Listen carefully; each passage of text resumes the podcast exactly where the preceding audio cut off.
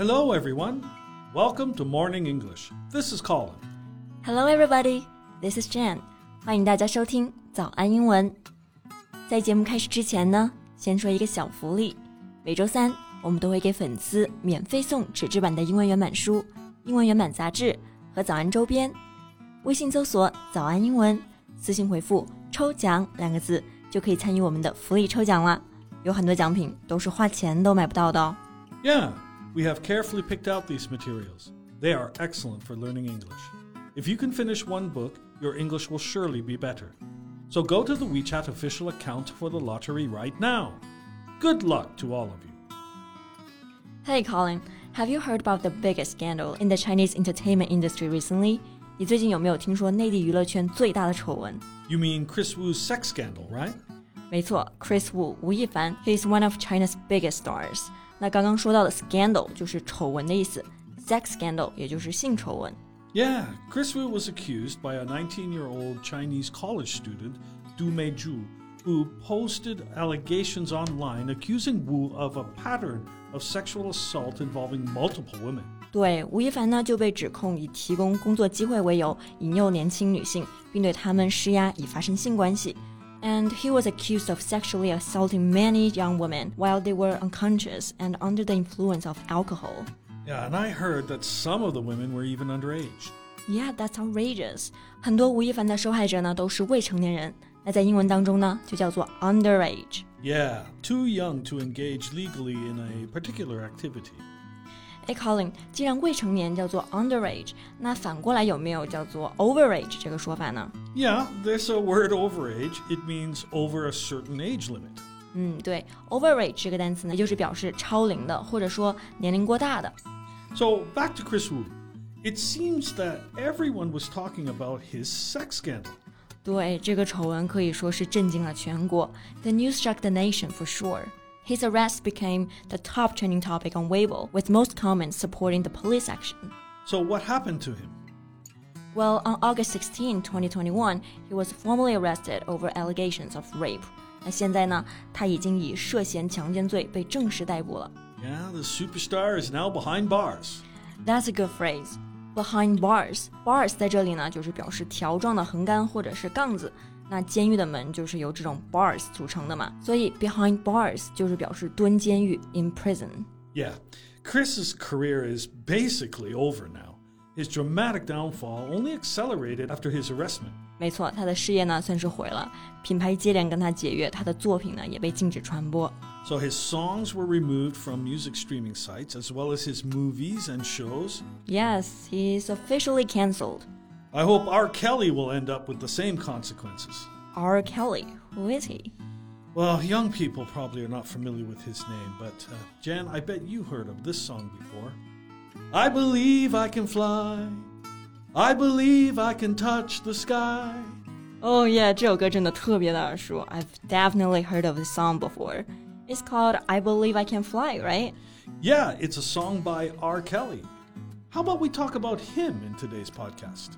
好，那在今天的节目当中呢，我们就来聊一聊美国歌手 R. Kelly。我们今天所有的内容呢，都整理成了文字版的笔记，欢迎大家到微信搜索“早安英文”，私信回复“加油”两个字来领取我们的文字版笔记。So Colin, tell us more about R. Kelly. Yeah, sure. Well, he's an American singer, songwriter, and record producer. So he's an all-around music artist. 那 R. Kelly 呢，既是歌手、词曲作者，还是音乐制作人，或者说是唱片制作人。 Yeah, he can sing, write, and produce. Kelly has sold over 75 million records worldwide, making him one of the world's best-selling music artists.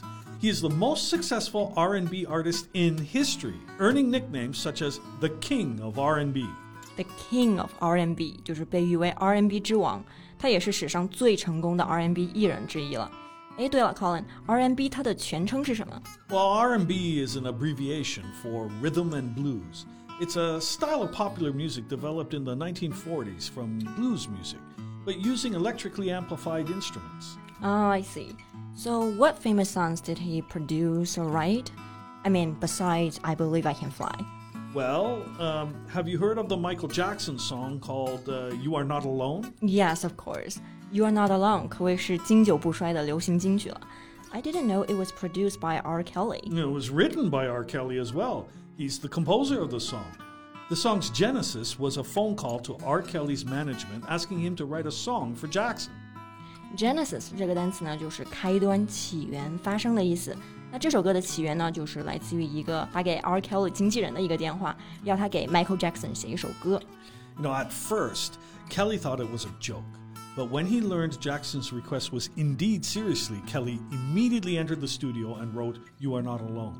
So, how did Jackson like it when R. Kelly played the track for him? Well, when he played the track for Jackson over the phone, Jackson approved it without change and flew to Chicago to record his vocals. 那看得出来，Michael Jackson 是真的很喜欢这首歌了。Later, it was revealed that Kelly had plagiarized from the song If We Could Start All Over by the Belgian songwriters Eddy and Danny Van Passel in 1993. Wow, I can't believe a famous song like this was plagiarism. 完全没有想到这么有名的一首歌竟然是抄袭的。Plagiarize 这个单词呢，就是表示动词抄袭的意思。Plagiarism 是它的名词形式，表示剽窃或者是剽窃物。Yeah, it's really immoral to copy from someone else's work and pass it off as one's own and earn such great success with it. True, true. So is this the reason why you hope R. Kelly ends up in jail like Chris Wu？你在节目开头的时候提到说，希望 R. Kelly 落得跟吴亦凡一样的结局，是因为这个原因吗？No, no, no. It's because he did something as bad as Chris Wu, if not worse. You mean he also committed sex crimes? Yeah, yeah. Since the 1990s, Kelly has been accused of sexual abuse and misconduct, often with underage girls. 哇，原来在九十年代的时候，就不断有年轻女性起诉 Kelly，说她利用工作机会与之发生关系，而且还对他们进行精神控制，并且性虐。Sex abuse 就是性虐待的意思。那我还听说 Kelly 经常在录节目的时候，直接在后台选妃。那这个套路真的是跟吴亦凡是如出一辙啊。Yes. However, he denied all charges and was acquitted of all of them in 2008. acquit 这个单词呢，就是表示无罪释放的意思。所以说，从九十年代开始，他已经逍遥法外三十多年了。Yeah, and he used to be married to the singer Aaliyah when she was only fifteen years old. Only fifteen years old. So back then she was still underage. Isn't child marriage illegal? Yeah, he, he, bribed a government employee in 1994 so that uh, he could obtain a fake ID for her. Wow，所以是为了这场同婚能够顺利进行，他居然贿赂政府官员为新娘制作假的身份证明来结婚。所以说他做了这么多罪恶的事情，还屡次脱罪。哎，什么时候他才能够得到应得的判刑呢？Well, until recently this year. He was arrested facing a total of 22 federal counts, including sex crimes, child pornography, and kidnapping. Yeah, if convicted on all charges he faces, Kelly could spend the rest of his life in prison. 嗯，如果罪名成立的话，R. Kelly 将会面临终身监禁，三十多年了，希望这一天能够早点到来。那我们今天的节目呢，就到这里了。最后呢，再提醒一下大家。 我们今天所有的内容呢，都整理成了文字版的笔记，欢迎大家到微信搜索“早安英文”，私信回复“加油”两个字来领取我们的文字版笔记。Thanks very much for listening. This is Colin. This is Jen. See you next time. Bye. Bye.